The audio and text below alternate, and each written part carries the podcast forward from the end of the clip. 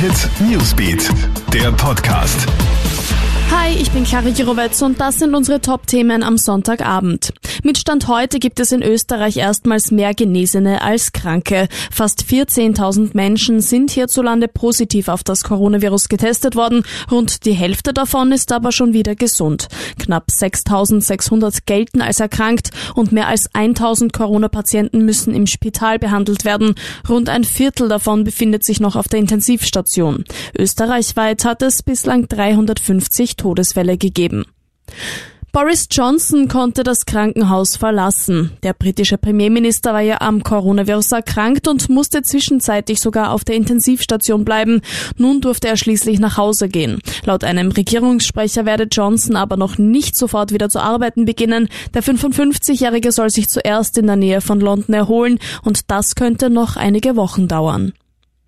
Die EM-Pläne für 2021 wackeln. Wegen der Corona-Pandemie musste die Fußball-Europameisterschaft ja ein Jahr nach hinten verlegt werden, also auf 11. Juni bis 11. Juli 2021. Doch auch das dürfte schwierig werden. Ursprünglich war geplant, die EM in den gleichen zwölf Spielorten auszutragen, doch in mehreren Städten gibt es Probleme mit dem neuen Termin, etwa in Bilbao, Rom, Amsterdam, Dublin und London.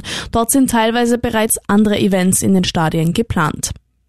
Könntest du dir vorstellen, per Videochat zu heiraten? In den Vereinigten Arabischen Emiraten ist das nämlich ab sofort möglich, damit sich Paare auch während der Corona-Pandemie das Ja-Wort geben können.